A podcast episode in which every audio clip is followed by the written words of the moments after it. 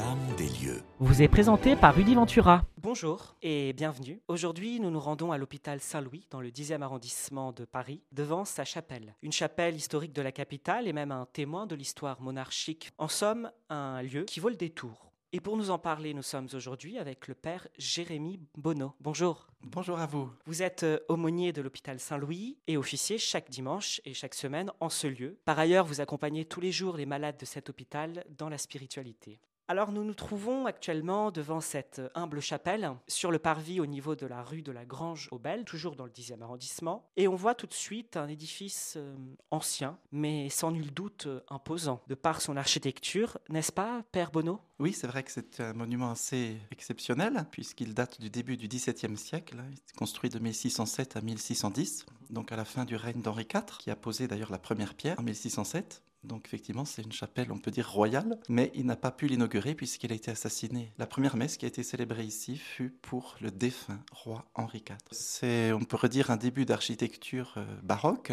début du XVIIe siècle. Ça fait penser, oui, à certaines églises romaines qui ont été construites à cette époque-là.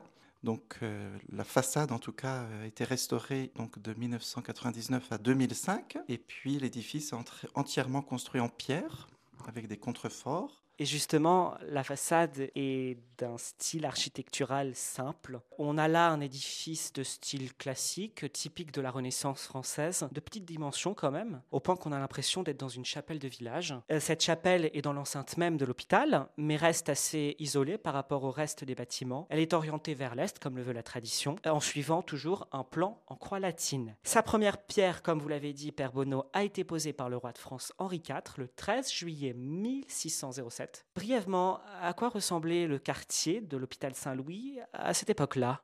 En fait, l'hôpital Saint-Louis était en dehors des murs de Paris, puisqu'il était construit pour accueillir des malades euh, en cas d'épidémie, pour que justement il ne contamine pas les habitants de la ville. Il y avait seulement l'Hôtel Dieu dans Paris, et donc l'hôpital Saint-Louis, le premier édifice euh, hospitalier en dehors des murs, et donc à l'écart, on pourrait dire à la campagne, hein. il n'y avait quasiment rien autour, et pour justement euh, protéger les habitants de la ville. On avait de la verdure en quelque sorte autour de cette chapelle. Voilà, c'est ça. C'était vraiment entouré par euh, la verdure, les, champs, les cultivateurs. Et donc la chapelle était faite aussi pour les, cultivateurs des environs euh, qui puissent venir s'y recueillir et prier.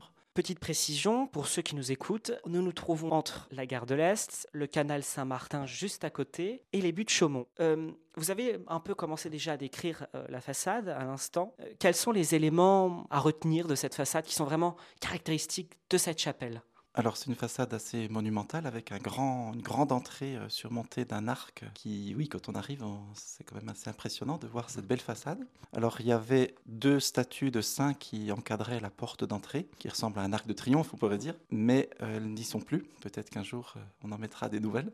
En tout cas, c'était Saint-Louis et puis Saint-Roch qui étaient là justement en rapport avec les pestiférés. Donc deux saints patrons en rapport avec la mission de l'hôpital Saint-Louis. Et puis Saint-Louis a été choisi comme saint patron puisque c'est un saint roi de France, donc un prédécesseur de Henri IV, et qu'il est mort à Tunis. Euh, alors on disait de la peste, mais en fait c'était pas vraiment la, peste, mais il est mort aussi, voilà, d'une forme de, on pensait à l'époque d'une forme d'épidémie. Parlez-nous un peu de, l'histoire de cet édifice. Alors, euh, j'en ai déjà un peu parlé. Donc, le fait de trouver, d'avoir un lieu en dehors des murs de Paris pour euh, les cas d'épidémie. Et donc, Henri IV a pris la décision de faire cet hôpital avec deux architectes, Claude Velfaux notamment, hein, dont la rue porte le nom devant l'hôpital. Et c'est un architecte qui a participé aussi à la construction de la place des Vosges. Donc il y a une certaine ressemblance entre l'hôpital Saint-Louis ancien et la place des Vosges de lieu de culte et aujourd'hui à l'intérieur des murs de l'hôpital, lui-même à l'intérieur de Paris maintenant. Euh, dites-nous un peu plus sur les environs de cette chapelle au sein de l'établissement hospitalier. Ils ont été récemment rénovés, j'ai entendu dire, n'est-ce pas? Euh, Oui, donc c'est surtout ce qu'on appelle le quadrilatère, c'est-à-dire la grande cour intérieure de l'ancien hôpital Saint-Louis. Il faut se rappeler qu'il y a l'ancien hôpital, monument historique, et puis le nouvel hôpital qui est donc euh, contigu, mais tous les deux sont quand même distincts. Et donc l'ancien hôpital, ce qui est le plus intéressant à voir, c'est justement cette grande cour intérieure où il y a un beau jardin. C'est une merveille cachée de Paris, un jardin euh, dans un environnement calme, avec des très beaux bâtiments euh, au niveau architectural, donc euh, ça vaut la peine de le découvrir, ça vaut le détour. Il y a même des gens qui habitent dans le quartier qui connaissent même pas parce que c'est dans l'hôpital et ils n'entrent pas dans l'hôpital, alors qu'on peut quand même rentrer dans l'hôpital et visiter le beau jardin qui est en fait un jardin public. Ça rajoute du recueillement en quelque sorte. Oui, c'est un lieu de repos pour les malades qui peuvent sortir de leur chambre, pour le personnel soignant surtout qui vient respirer là. C'était comme un cloître pour les malades le personnel soignant. Maintenant, si vous le voulez bien, Père Jérémy Bonneau, rentrons ensemble dans cette chapelle et allons découvrir ce qui se cache derrière ces murs.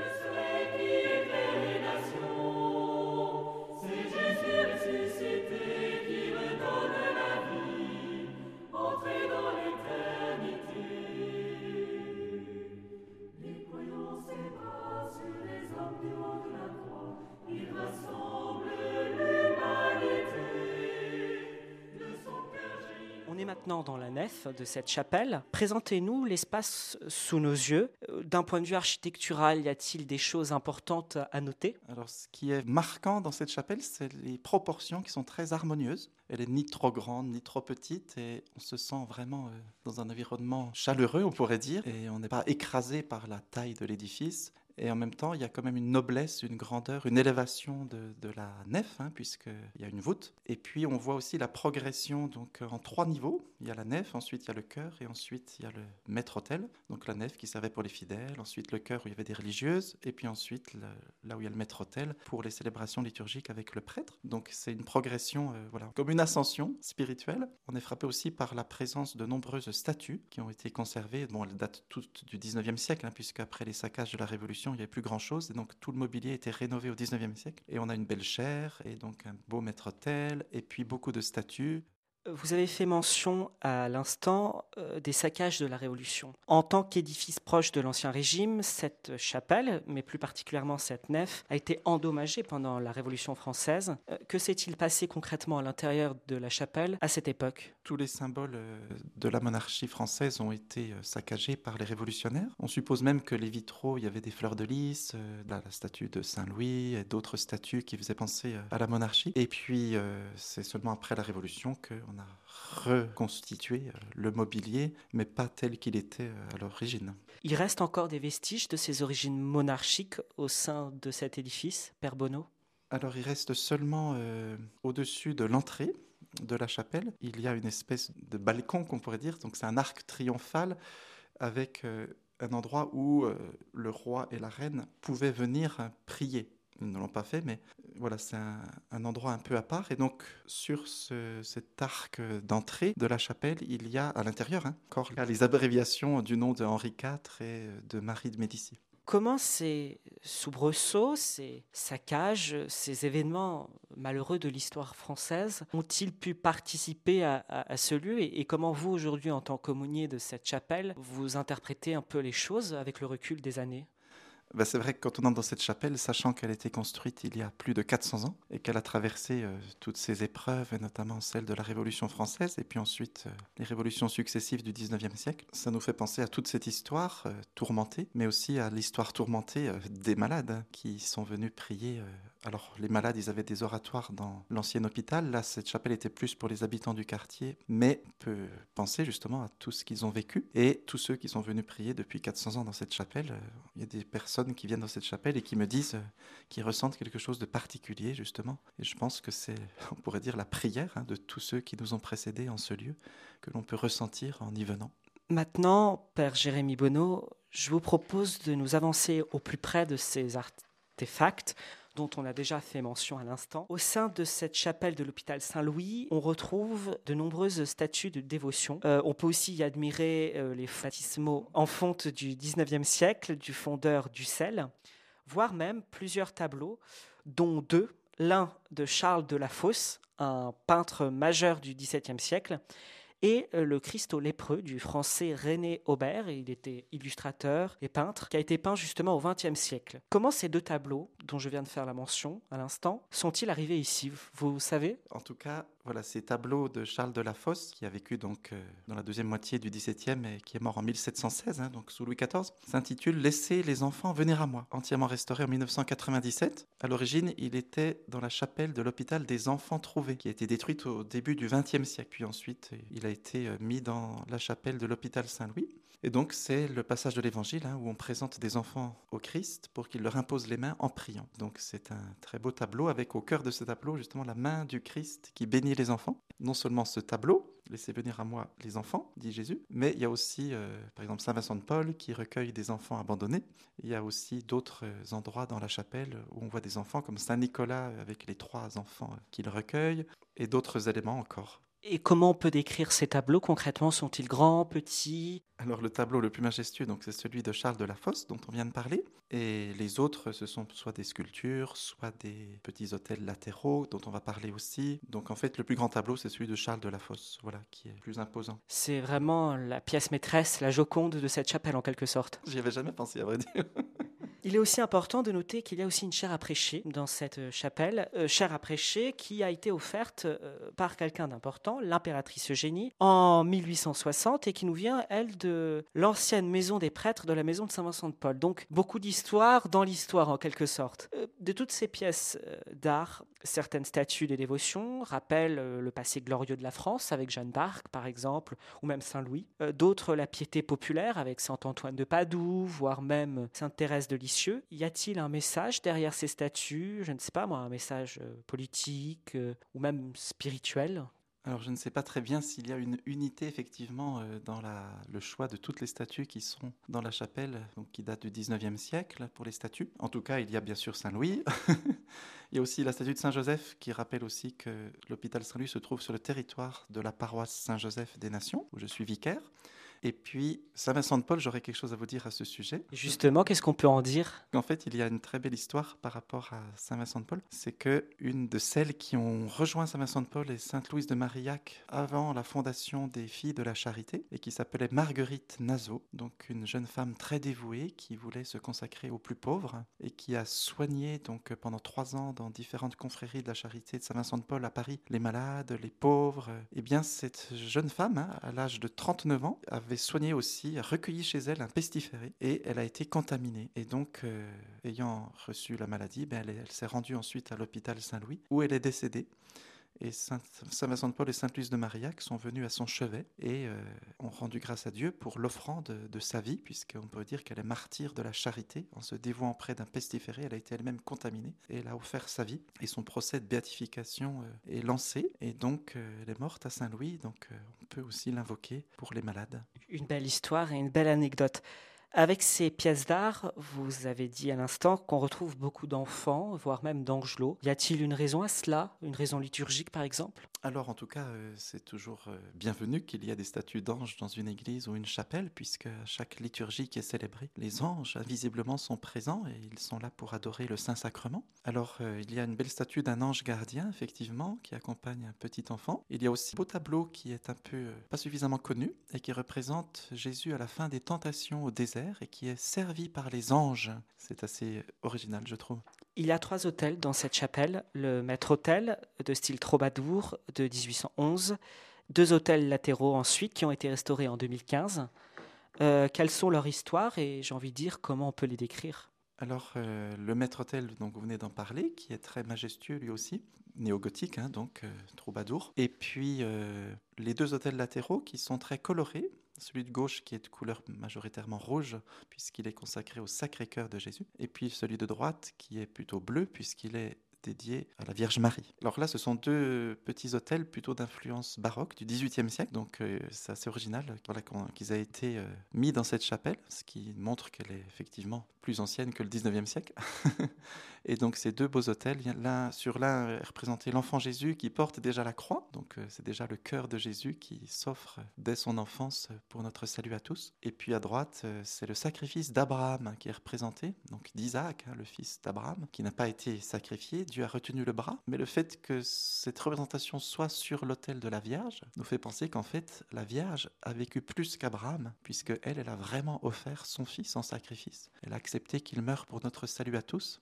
Et c'est une belle euh, signification spirituelle que le sacrifice d'Abraham soit représenté sur l'autel de la Vierge. À présent, parlons de l'aumônerie en tant que telle.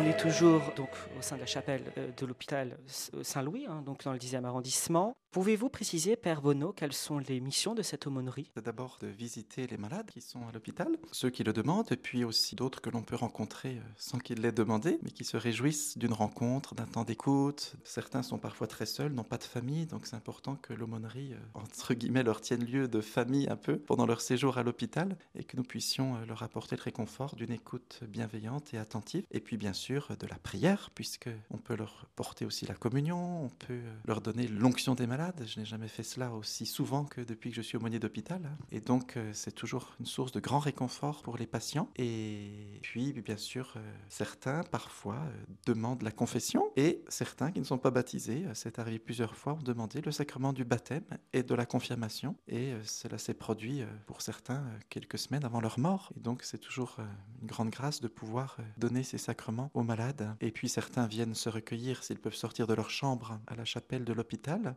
Et pour ces malades, et surtout s'ils se préparent à mourir, eh bien, cette chapelle devient pour eux comme l'antichambre du ciel. Donc c'est pas rien de pouvoir les rencontrer, les accueillir, parler avec eux, leur donner la bénédiction. Et puis il y a aussi à la chambre mortuaire de l'hôpital, donc euh, avant le départ du corps, des bénédictions qui peuvent être données. Ça s'appelle l'adieu au visage. Et donc euh, c'est aussi une source de réconfort pour les familles avant les obsèques des malades défunts. Mais du coup, quel est le lien de l'aumônerie concrètement avec la chapelle? Vous avez dit antichambre euh, avant la vie de l'au-delà. c'est un peu comme ça qu'on peut résumer cette chapelle ben, En fait, l'aumônerie donc a aussi son bureau dans la sacristie de la chapelle. Et donc, c'est important que, justement, les, tous ceux qui veulent contacter l'aumônerie eh bien, passent par la chapelle. Donc, euh, ils, prennent conscience, du coup, que l'aumônerie euh, est au service euh, du Christ lui-même, que c'est lui le vrai médecin et que c'est par lui que nous allons être consolés, réconfortés, soignés, pourquoi pas aussi guéris. Hein. Ça peut arriver que des malades, heureusement, guérissent.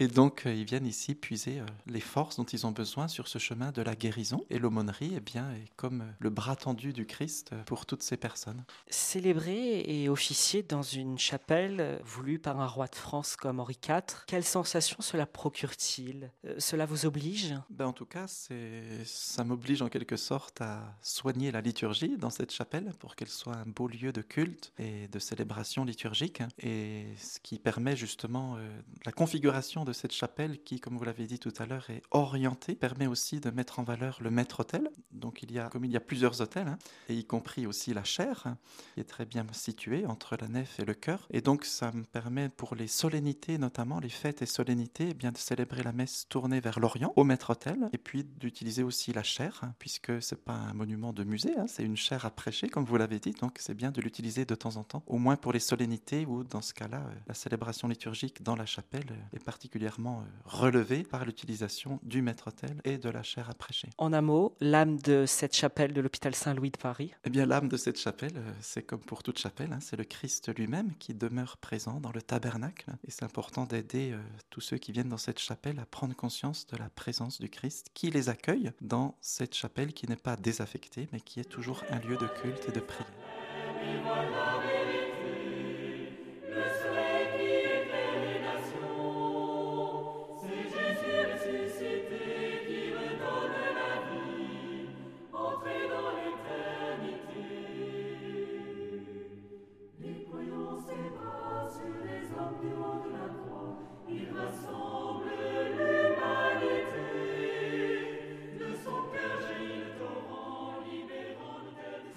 Finir cette émission, méditons les paroles du bienheureux Pierre-Georges Frassati, qui disait que dans la prière, l'âme s'élève au-dessus de la douleur de la vie. Euh, des paroles qui, je trouve, font écho à vos propos et à cette chapelle.